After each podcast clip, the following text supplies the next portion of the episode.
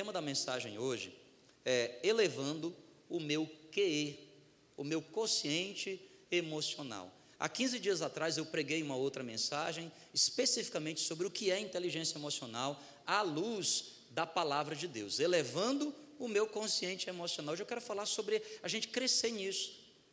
Porque às vezes nós estamos crescendo espiritualmente, mas a, a nossa vida emocional não está acompanhando o nosso crescimento espiritual.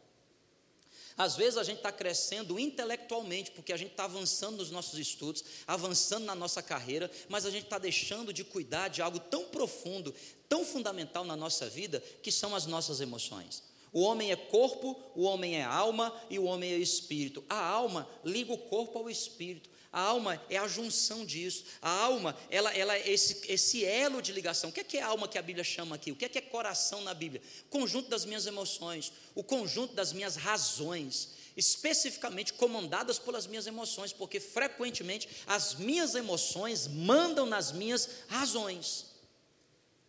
Por isso, Provérbios capítulo 4 diz que de tudo que se deve guardar, a gente deve guardar o coração, deve proteger o coração. Eu falei muito especificamente sobre isso. Há 15 dias atrás, você pode visitar o nosso canal no YouTube, a mensagem está lá gravada. Como cidade derribada, como cidade derrubada, que não tem muros, assim é o homem que não tem domínio próprio, a pessoa que ela não tem domínio das suas emoções. Vamos lá, o que é, que é esse consciente emocional? O que é que é uma pessoa que tem, o que é que, que, que representa, né? A gente é, cresceu, e principalmente os da minha geração, ouviram muito falar sobre o consciente de inteligência. Capacidade, a gente tem diversos testes que é capaz de medir o consciente de inteligência de uma pessoa. Por exemplo, uma pessoa que tem um consciente de inteligência acima de 180, Diz, meu Deus do céu, Albert Einstein tinha por volta dos 200. A gente logo pensa nesses caras que tinham né, o cérebro grande, geralmente cearense, né? Que nem eu, né? Muita massa encefálica, muito neurônio, então facilita um pouquinho mais coisas. Mas eu conheço muita gente inteligente, do ponto de vista lógico, científico, racional, mas ao mesmo tempo uma pessoa muito pobre do ponto de vista emocional. E se ela não sabe equilibrar isso na vida, ela perde, porque não adianta você ser uma pessoa super inteligente. Ter boa inteligência é maravilhoso, ter conhecimento é fundamental. Sem conhecimento você não chegará a lugar nenhum, mas com conhecimento não garante que você chegue também. Porque você precisa ter controle das suas emoções. Por que, que eu preciso ter controle das minhas emoções, pastor? Porque frequentemente eu perco porque reajo mal. Dominado pelas minhas emoções. O que é, que é o consciente de emocional que eu estou chamando aqui? Eu fiz aqui uma, uma introdução para você entender e quero fazer isso associação com o que a palavra de Deus está nos ensinando. Vamos lá. Primeiro, consciente emocional, capacidade que você tem de identificar e gerenciar suas próprias emoções. Capacidade que você tem de identificar que emoção você está sentindo. E não somente identificar a emoção que você está sentindo, mas de gerenciá-la. Gerenciá-la. Né? Eu, eu, eu, eu, eu vou no psicólogo. Tem gente, ai, pastor, você vai no psicólogo, eu sabia que o senhor era doido. Sabia. Mas, gente, todo mundo devia ir. Todo mundo devia ir. É fundamental. Olha, uma coisa que é muito interessante, que minha psicóloga me ajudou muito, é identificar as minhas emoções. Tinha hora que eu achava que eu estava com raiva, mas não era raiva, não. Era amargura, por exemplo. Tinha hora que eu achava que eu estava triste, mas não era tristeza, não. Escute, o que é inteligência emocional? Primeiro, capacidade que você tem de identificar as suas emoções. Você sabe a emoção que você sente no momento em que você está sentindo? Porque se você não consegue qualificar a sua emoção, frequentemente você decidirá errado. Quem é está entendendo diz amém. amém. Se você não sabe identificar, logo você não sabe gerenciar. E se você não sabe gerenciar, você se tornará refém da sua própria emoção. E aí você é livre para tomar qualquer tipo de decisão. Todavia, você precisa entender que nós sempre seremos escravos das consequências das nossas decisões. Quantas decisões a gente tomou sem pensar duas vezes? Quantas decisões a gente tomou e se arrependeu porque a gente não gerenciou direito os nossos impulsos? Consciente emocional capacidade que você tem de identificar e de gerenciar bem as suas emoções. É através dessa inteligência das emoções que você não somente vai ter capacidade de gerenciar, mas também de se relacionar. Frequentemente, relacionamentos interpessoais passam por crise, passam por colisões, passam por enfrentamento, porque as pessoas não estão tendo a habilidade de gerenciar as suas. Vocês estão aqui, gente, comigo? Controla as emoções. Fica aqui comigo. Ok? Eu já vi, eu já vi muitas vezes, eu já vi casais apaixonados se separarem. Eu já vi. Eu já presenciei juiz falando assim: você não devia se separar. Falando para duas pessoas assim: eu estou vendo que vocês se amam. Aí ele diz assim: é verdade, a gente se ama, a gente não consegue viver junto, assina. Faltou inteligência, o que, gente? Emocional. Capacidade de ter controle. Escute, querido, tu já participou de alguma discussão na vida que você tinha razão, mas você saiu como mal nessa situação? Já participou disso? Não. Então significa dizer que você perdeu para suas emoções. A gente diz assim: perdeu a razão. Você até estava certo. Você até estava certo. Lá no trabalho, aquele camarada que te incomoda, aquele camarada que fala uns negócios que mexe com as tuas emoções. Conhece não? Hum? Se ele está aqui, olha para cá, fica aqui comigo. Olha para cá. Ele tira você do sério, ele tira você do sério. Aquela pessoa que te tira do sério, ela está toda errada, você está certo. Todavia você sempre sabe como mal. Você sempre sai como errado. Por quê? Porque faltou em você gerenciamento das suas emoções. Como cidade derribada que não tem muros, assim é a pessoa que não tem o quê? Domínio próprio. Pastor, mas consciente emocional, inteligência emocional é um assunto bíblico? Ih, acabei de ler. Se você quer mais profundo, leia Gálatas capítulo 5, verso 22. Mas o fruto do Espírito, o fruto, querido, presta atenção. Eu gosto demais e, e, e amo a nossa igreja, porque a nossa igreja crê no batismo com o Espírito Santo. Mas para a gente, a evidência do batismo com o Espírito Santo não é o falar em línguas e nem qualquer outro dom espiritual. Porque para nós, dom é uma coisa visível, dom é uma coisa externa, dom é uma coisa de carisma. Nós cremos no fruto do Espírito. Fruto é diferente de dom. Ok? Porque uma árvore boa só pode dar fruto bom. Mas uma árvore má pode ter dons bons eu já vi muita gente aqui na igreja, já vi muita, muita gente que na igreja, gente, é uma igreja, é um santo, é uma aleluia. Vem e toma teu lugar. Vem e chora no altar. Mas sai daquela porta vermelha, irmão do céu. Hum, olha para cá, não fica ali, vai que a pessoa está aqui. Olha.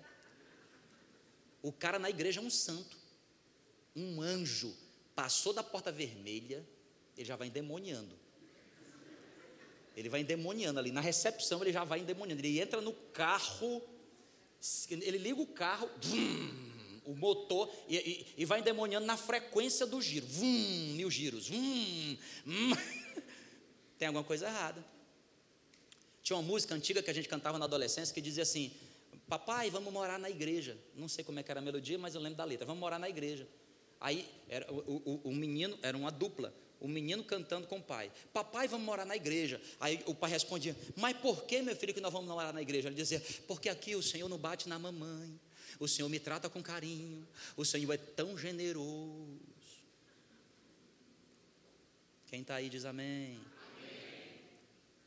Querido, aqui expressar dom não quer dizer nada. O que importa para nós é fruto. Porque a Bíblia diz que pelos frutos os conhecereis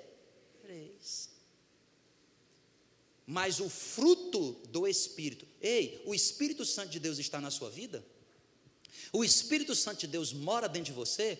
Porque se o Espírito Santo de Deus mora dentro de você, o fruto é amor, é alegria, é paz, é bondade, é benignidade, é mansidão, e aí finaliza dizendo que é domínio. É, meu amigão, domínio próprio. Você tem que chegar todo dia diante de você, no seu próprio espelho, e falar assim: o seu cabra, deixa eu falar um negócio para você. O seu velho homem, e velha mulher também, né? Você não me domina mais. A Bíblia diz que se nós estamos em Cristo, nós somos nova criatura. As coisas velhas já passaram. Ei, não combina mais com o seu novo jeito de ser, reagir do jeito que você reagia antes. Como é que você reagia antes? Você era, você era um pavio curto. Não, tem gente que é pavio curto e nasce orgulho. Eu sou pavio curto mesmo.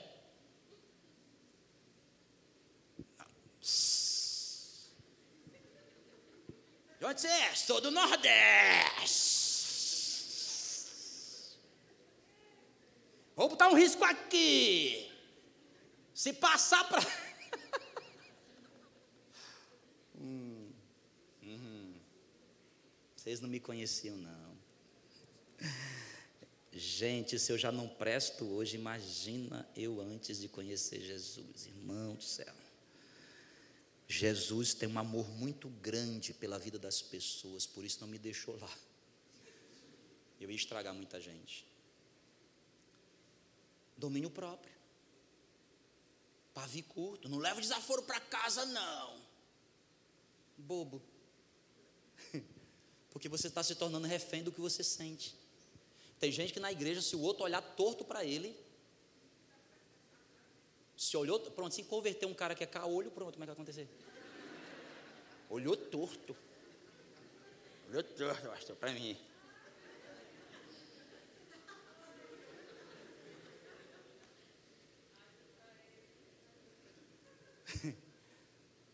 Não sei como é que vocês voltam aqui. Vamos lá?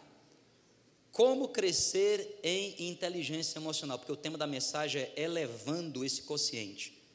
Em nome de Jesus, você vai sair daqui com consciente emocional. Você que tinha 30, 40, 50, você vai subir lá para 200. Amém, gente? Você vai sair daqui o Albert Einstein das emoções. Você vai desenvolver a teoria da relatividade das emoções. Ninguém vai mais dominar você, não. Ninguém vai mais dominar você. Certo? Ninguém. Se te ofendem, você não vai mais ficar. Se ofende você, você vai. Você vai dizer assim: Senhor, perdoa, não sabe o que está falando. Perdoa. Ah, uma das coisas que, que eu, eu, eu falo muito para a minha liderança, né? Em 10 anos que a gente está aqui na cidade, meu irmão, sério mesmo, já apareceu mais gente para falar mal da gente do que de bem. Frequentemente, quando alguém chega para mim, pastor, você ouviu falar disso? Ixi, falaram mal de mim de novo, que foi? Mas acho que eu ligo. Eu sei em quem tenho crido, eu sei para onde estou indo, eu sei o que estou fazendo. E mais ainda, eu sei quem me chamou para fazer.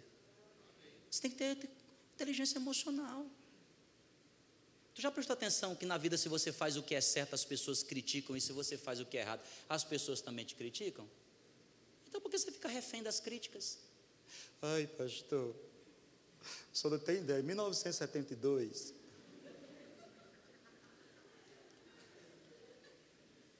Para, ué. Já estamos em 2000 e quase 22. Como crescer? Vamos lá. Primeiro, quero dar para você aqui algumas dicas. Primeiro, você não tem como crescer se você não enfrentar o medo. Então, primeiro, enfrentando o medo. Como é que eu cresço em consciente emocional, gente? Primeiro o quê? Medo. Essa é uma das emoções que mais domina a vida de um ser humano e dos cristãos também. Olha, olha que texto lindo, 2 Coríntios capítulo 7, verso 5 diz assim: Porque chegando Paulo em Macedônia, nenhum alívio tivemos, pelo contrário, em tudo fomos atribulados, lutas por fora e temores por dentro. Lutas por fora e temores por. Gente, não existe uma vida com ausência de medo. Aliás, essa emoção foi o próprio Deus que criou, porque ela, na dose correta, ela é profilática, ela é preventiva, ela é especial, porque ela te coloca longe do perigo. Medo. Medo foi uma emoção que Deus criou. O grande problema é que, às vezes, nós somos dominados pelo medo. O medo começa a crescer dentro da gente e aí já não é mais medo, se transforma em pânico, fobia frequentemente associado com um trauma do passado. Paulo está dizendo o seguinte: Jesus me enviou para Macedônia. Eu cheguei em Macedônia e não encontrei facilidade, pelo contrário, encontrei dificuldade, porque no mundo tereis o que, gente? Pastor, eu quero me converter e eu não quero mais viver a aflição. Então nem se converta, não. Porque você se tornar crente é ficar mais, é mais atribulado. Ok? Essa é a verdade. Agora, tem uma promessa para você. A Bíblia diz assim: se você passar pelo fogo, você não vai se queimar. Se você for submergido pelas águas, você não vai se afogar, porque quando você se converte, Jesus está com você em todo o tempo. Então, convertido ou não convertido, você vai passar pelo fogo, convertido ou não convertido, você vai passar pelas águas, você escolhe. Convertido tem Jesus do lado, não tem conversão, aí você está sozinho. Por isso que eu me converti, porque eu sou inteligente. Falei, que? Vou passar pelo fogo sozinho? Não, não, não, Jesus, vem para cá, eu quero o Senhor na minha vida agora. Paulo está dizendo: cheguei nesse lugar e encontrei oposição, encontrei dificuldade. Ei, querido, presta atenção. Aqui, ó, se você quer ser um vencedor na vida, mais cedo ou mais tarde você vai encontrar oposição. As pessoas se opõem, a situação se opõe, as circunstâncias se opõem. Quem está entendendo o que eu estou falando? Oposição você vai encontrar sempre. Oposição. Paulo está dizendo: eu encontrei oposição. E o pior, não somente encontrei oposição fora de pessoas, de circunstâncias, mas eu encontrei uma oposição mais profunda, que quase me parou. Ele disse assim: temores, temores. O que é temor, gente? Medo.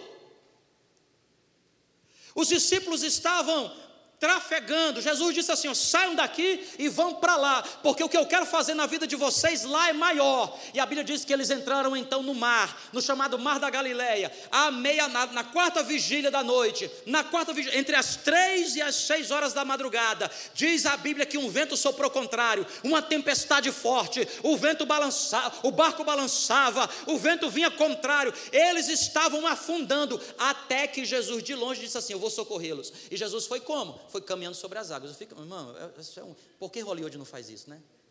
Imagina caminhando sobre as águas. Agora, olha que texto interessante. Diz a Bíblia que quando de longe os caras viram Jesus, de, gente, de madrugada, o barco afundando, um vendaval. Eu até eu saía correndo também. No instante eu aprendi a caminhar sobre as águas. Porque Jesus aparece e todo mundo ficou com morrendo de medo. Ai, o fantasma. Eles disseram assim: o fantasma. Aí Jesus, menino, sou eu. Sou eu, menino. Calma. Calma que eu sou eu. Escuta, vocês estão aqui comigo, não estão, gente? Quando a gente tem medo, quando a gente tem medo, até a solução que vem de Deus para a nossa vida, a gente trata como um fantasma. Porque o medo está dominando o nosso coração. Jesus está entrando com a provisão. Agora, se Jesus está entrando com a provisão, aprenda uma verdade nunca é uma provisão na qual você esperava. É diferente, é sobrenatural, porque é Jesus querendo mostrar o seu poder, o poder dele na sua vida. Quem é que está entendendo? Eu quero profetizar aqui no nome de Jesus. Levante a sua mão no nome de Jesus. Eu quero declarar que hoje, hoje ainda, Jesus vai entrar com o poder dele, a provisão dele, a ação dele, o milagre dele na sua vida. Não tenha medo. Não tenha medo. Jesus chega para os discípulos e diz assim: Não tem mais. Não tem mais. Não temem. Não tenham medo. Não teme. Não tenha medo. O jeito que Jesus vai fazer na sua vida, ele será glorificado, todo mundo saberá, todo mundo verá. Não tenha medo, não tenha medo. Agora, dá um medo mesmo. Não vou mentir para você, dá um medo, gente, dá um tremelico. Você fala assim, meu Deus do céu. Você diz assim, agora acabou, agora pronto, acabou, agora é caveira, agora é. Aí Jesus é não, porque quando você pensa que vai morrer, eu estou com a minha mão estendida para te abençoar. Você chegou aqui nesse lugar aqui, ai, meu casamento vai acabar. Vai não, minha filha, não vai não. Não tenha medo não. A minha empresa vai afundar. Vai nada, meu filho. Você pode até beber umas aguinhas. Ultimamente eu estou bebendo água. Mas eu tenho certeza que eu vou estar aqui domingo, em nome de Jesus. Mas tenho certeza absoluta. Entendeu? Cheguei. Tem gente que diz assim: se Jesus estiver no barco, o barco não afunda. Afunda sim. Paulo afundou três vezes. Três vezes sofreu naufrágio. Agora, se Jesus estiver no barco, você não morre de jeito nenhum, porque Ele tem um controle da sua vida o tempo todo. Quem tem o um controle da sua vida se não é Jesus? Então, como é que eu aumento o meu consciente emocional? Primeiro, enfrente o medo. Não deixe o medo dominar. Não deixe o medo dominar. Ponha o medo no devido lugar. Ok? Quem é que está entendendo? Agora, também, gente, não vai assim que nem um louco, né? É, hoje eu aprendi, tenho medo de altura, vou subir escalando. Não precisa também ser louco, né? Tem medo, mas não. Esses dias eu e minha esposa a gente foi visitar aqui o Mirante, ela estava com medo de algumas coisas, mas fiquei tão feliz que ela enfrentou. Cheguei. Isso aí, meu amor, parabéns. Quer que é loucura? Agora eu vou fazer um rapel. Aí não, não, não dá, né, gente? Por exemplo, eu tenho um trauma de infância, tenho medo de cobra. Eu tenho, irmão, cobra. Vou até mudar de assunto, porque se eu fico pensando, se aparecer uma. Eu já fico, eu vou nem fechar os meus olhos na oração. Uma vez a gente morava onde começou a nossa casa, né? Aí para onde Deus me envia, irmão? Para o Amazonas, para a região amazônica. Cobra, meu Deus do céu. Aí eu estava na minha casa, um dia, certa vez, tinha o nosso cachorro, tinha um poodle. O nome dele era Mike. Uau, uau. Era Mike de Mike Tyson. Porque o bicho, meu irmão, o bicho ele pensava que era um pitbull. E uma vez a gente chegou em casa assim e tal, e ele, uau, uau, uau. E eu disse, menino, cachorro, deixa nós dormir, menino. Uau. E aí eu percebi que tinha uma coisa estranha. A gente foi lá atrás do arbusto, sabe o que é que tinha lá? O que é que tinha lá, gente? Eu disse, meu Deus do céu, e agora, Jesus? Vai, Mike, pega, pega. Gente, aí eu peguei uma enxada, a Sara era bem pequenininha, dois anos, lembra disso? Não. Tranquei a Kelly e o cachorro, porque a bicha ia pegar o. Né? E eu peguei uma enxada, gente, assim, uma enxada que tinha lá em casa. Gente do céu, e eu matei.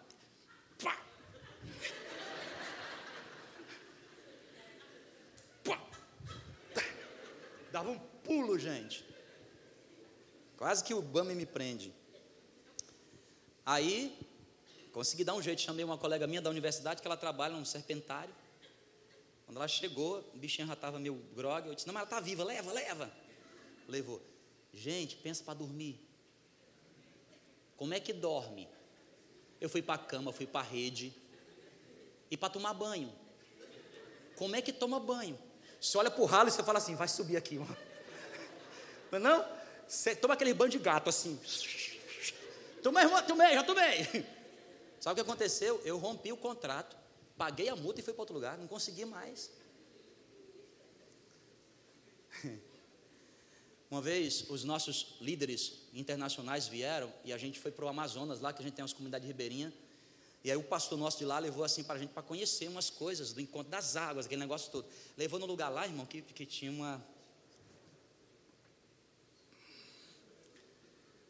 E era nós, a gente estava em seis. Lembra disso, pastor André?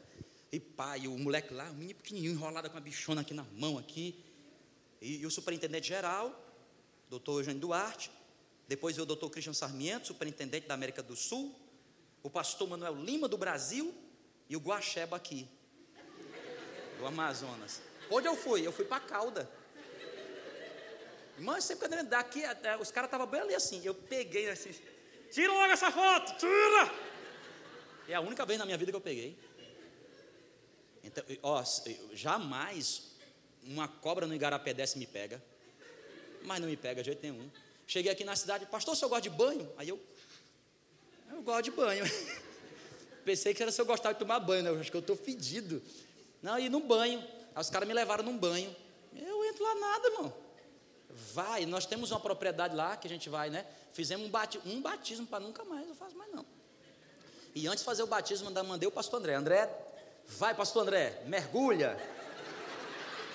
Vai, pastor André, vai lá. Porque uma cobra vai pegar um homem desse tamanho? Não pega nada. Eu, vai, pastor André, vai. E nesse dia era a gente para batizar, irmão. Não, brincadeira, eu desci lá. Vamos lá, vem, vem cá, gente. Não, Pai de Filho Espírito Santo também. Tu vai. Não era não? Não, a gente tem um batistério aqui. Se você quiser se batizar, a gente batiza você aqui. Quiser que batizar no Rio Branco, claro, o pastor André está aqui, um de Deus. Então, o medo é bom porque te coloca. Você está entendendo o que eu estou querendo dizer? Uma anaconda jamais vai me pegar no garapé. Me pega mesmo, porque eu não vou descer lá. Mas você precisa enfrentar alguns medos, né? Que te paralisam. Graças a Deus eu não sobrevivo de caçar anaconda. Senão mudar de profissão. Gente, o tempo está acabando. Dois.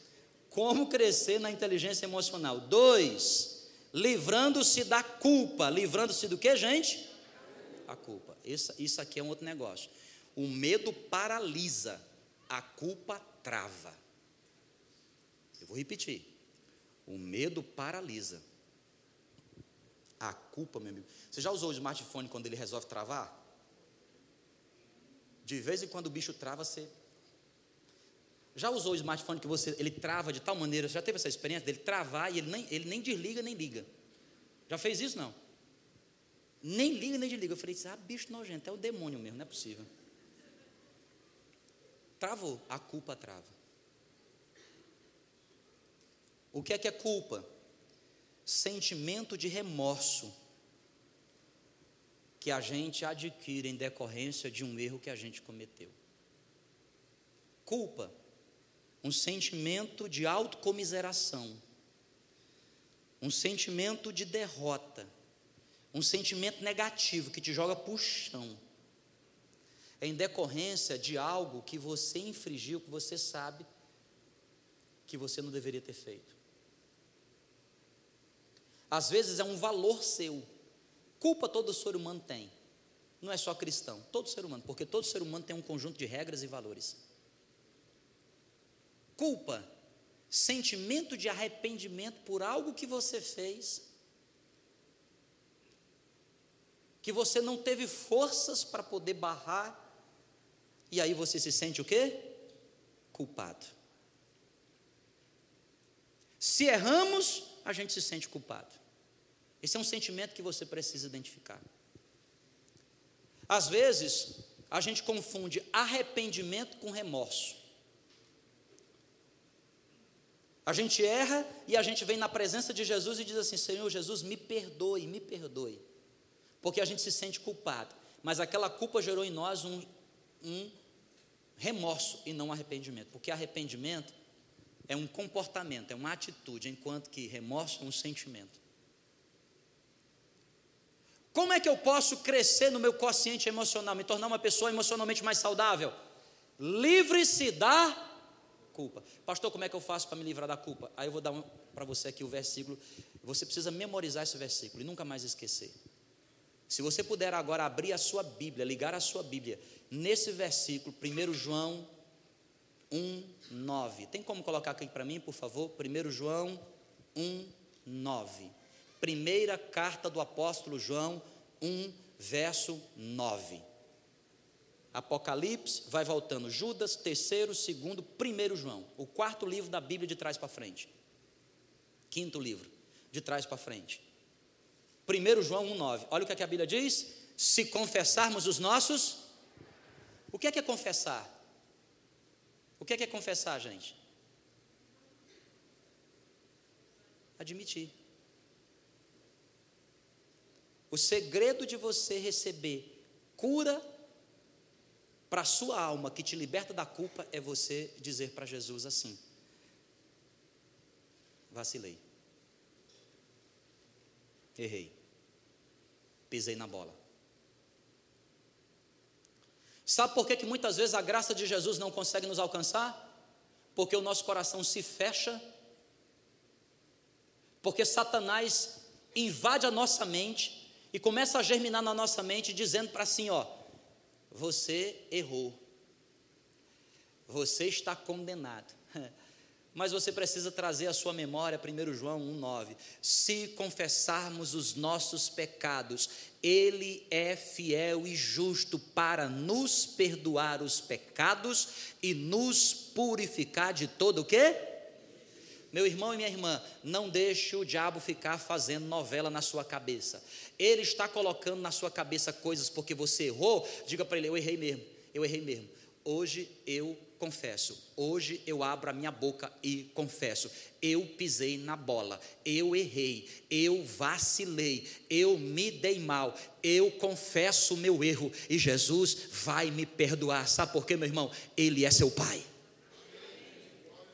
O Jesus que eu conheço, a graça que eu te conheço, o Deus que eu te conheço, você confessa, ele te abençoa. Agora, o que é que o diabo quer? Quer que você não confesse. Porque se você não confessar, você fica ruminando aquilo. Conheço pessoas que estão há, ano, há anos vivendo com uma culpa. Ai, meu Deus, meu casamento, culpa minha. Nunca nenhum casamento termina pela culpa de um só. Começa por aí. Já começa por aí. Ai, eu fui demitido, culpa minha.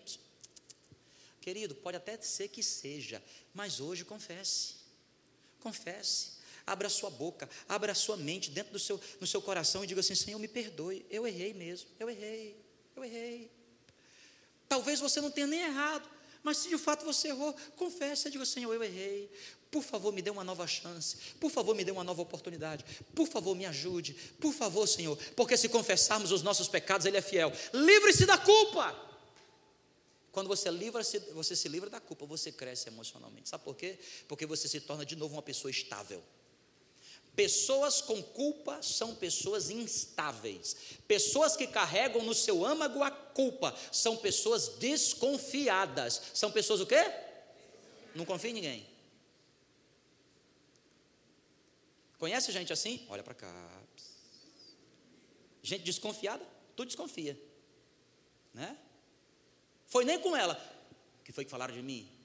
Vai, tu é a última Coca-Cola do mercado, irmão última cocada. Não tem nada a ver, mas porque ela tem desconfiança.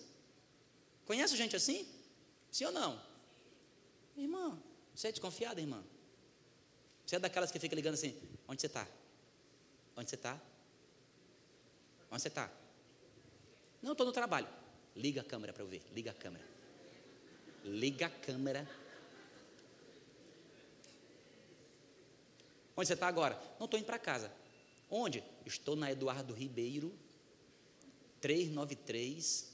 Estou agora na 394. 396. Quem é que está entendendo o que eu estou dizendo? Escute, preste atenção. Você não precisa ser uma. Escute. O que é que a pastora leu aqui? Salmo 37. Confia no Senhor. É, meu irmão, relacionamento é uma relação de confiança. E você só pode aprender a confiar na hora que o outro vira as costas. E se o outro estiver fazendo o que é errado, pastor? Problema dele, quem vai se arrebentar é ele ou ela. Mas a culpa não vai ter domínio sobre a minha mente. Tem gente que precisa tomar remédio para poder dormir por causa de culpa. Ei, meu filho, com sinceridade, joga fora esse negócio e confessa. Eu sei que às vezes a gente precisa de um remedinho, eu até trabalho desenvolvendo esses negócios aí. Mas eu estou falando a você, fica. Não, confesse. Se confessarmos os nossos pecados, Ele é fiel e justo. Para com isso. Não seja tão desconfiado assim, não. Não seja. A pessoa às vezes é tão desconfiada se alguém sair do grupo que ela está dizendo, foi culpa minha. Aí.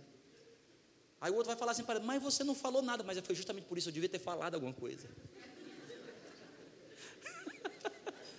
É verdade ou não é verdade? Não balança a cabeça os desconfiados, fica bem quietinho. É ou não é? E todos nós temos regiões de desconfiança. Todos nós. Uma vez, na época que eu fazia mestrado, já contei aqui na igreja, fui acusado de roubar uma máquina fotográfica do laboratório que eu trabalhava. Fui acusado. Fiquei sabendo disso três meses depois, eles me acusaram. Irmão, gera um trauma na gente. Eu tinha. Isso era 2000 e a gente casou em 2002, né? Isso foi em 2001. Você tem ideia? 2001, 2002. tinha meus vinte e poucos anos. Gerou um, entendeu? Como é, que eu, como é que eu reagi nos outros laboratórios? Sumiu o negócio. Hoje não fui eu não, tá?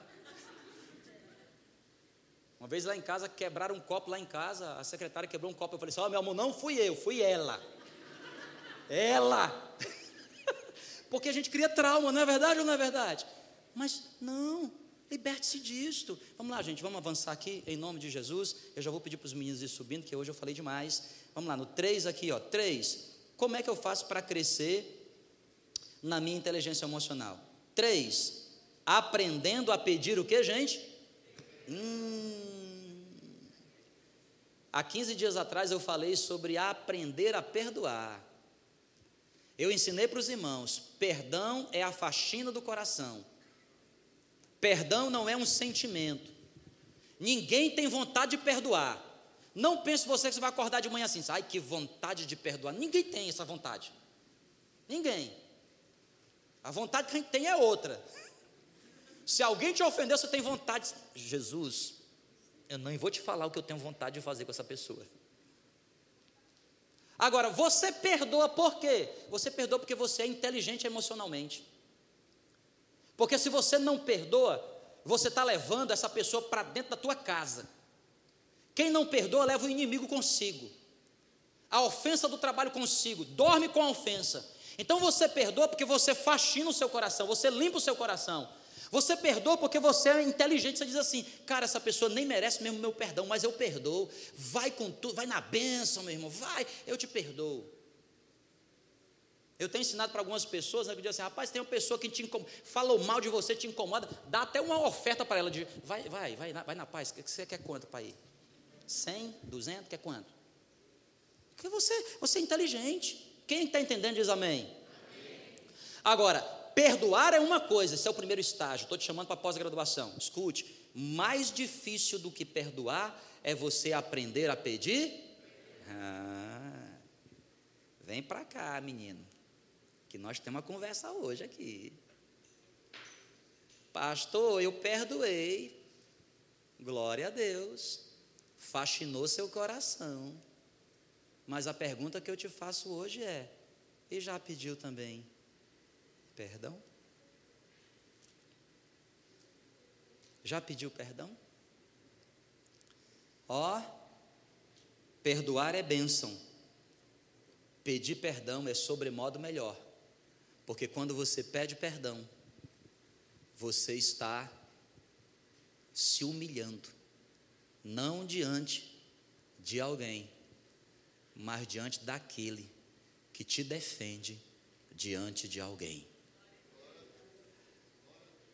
o Senhor chega por meio de Natã, o profeta, para Davi e diz assim: Davi, quero te contar uma história. Havia um homem muito rico que morava do lado de um homem muito pobre. E ele recebeu na sua casa um amigo. E ele tinha muitos bois, mas o seu amigo tinha apenas um animal. Ele foi às escuras roubou o único animal do seu vizinho pobre. Esse vizinho dependia desse animal para tudo. E sacrificou esse animal para receber bem o seu amigo. Os fins não justificam os meios. Primeiro Samuel, segundo Samuel capítulo 12, diz a Bíblia que Davi ficou irado. Davi diz: "Quem é esse cara? Vamos resolver a parada agora". Davi era passional. Quem é esse cara? Quem é esse camarada? Vamos resolver. Agora, vamos matá-lo. Aí Natão, o profeta, tira a mão assim dentro do bolso, aponta para ele e fala assim: Tu és este cara.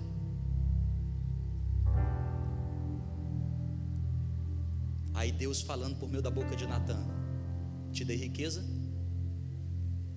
prosperidade, bênçãos, o melhor dessa terra te entreguei. E se não fosse, se fosse pouco, se você não tivesse satisfeito, se tivesse me pedido, eu te daria mais.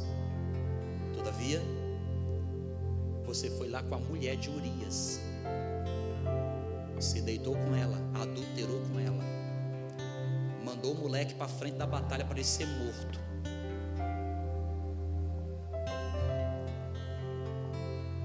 Aí a Bíblia diz que Davi cai em si e diz assim: Me perdoe, Deus. Eu errei.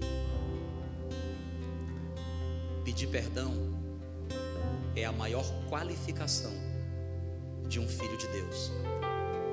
Porque quando nós pedimos perdão, nós chegamos no máximo da expressão do caráter de Cristo. Porque ele não usurpou o ser igual a Deus. Antes a si mesmo se esvaziou e se humilhou. Pedir perdão não é sinônimo de fraqueza. Os fortes são os que pedem perdão. Os que se orgulham e se colocam diante de um pedestal, esses ainda não entenderam a maravilha que está por trás de alguém que se humilha. Porque quando você se humilha debaixo da poderosa mão de Deus,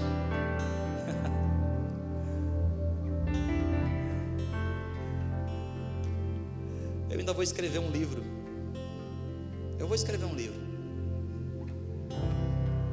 Porque a maioria das humilhações que a gente recebe na vida, a gente guarda no bastidor. Principalmente quem é pastor. Escute. Se humilhar não é fraqueza.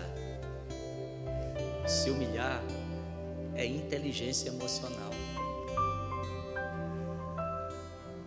Pastor, mas eu estou certo. Eu sei. Mas humilhação não diz respeito ao que é certo ou errado. Diz respeito a um estágio de emoção em que você chega diante da pessoa e só pede perdão, como se estivesse se humilhando diante de Deus.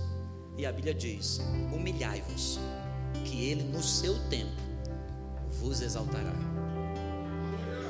Aí a gente volta para o Salmo 37 que diz: Ele fará sobressair justiça como o sol ao meio-dia.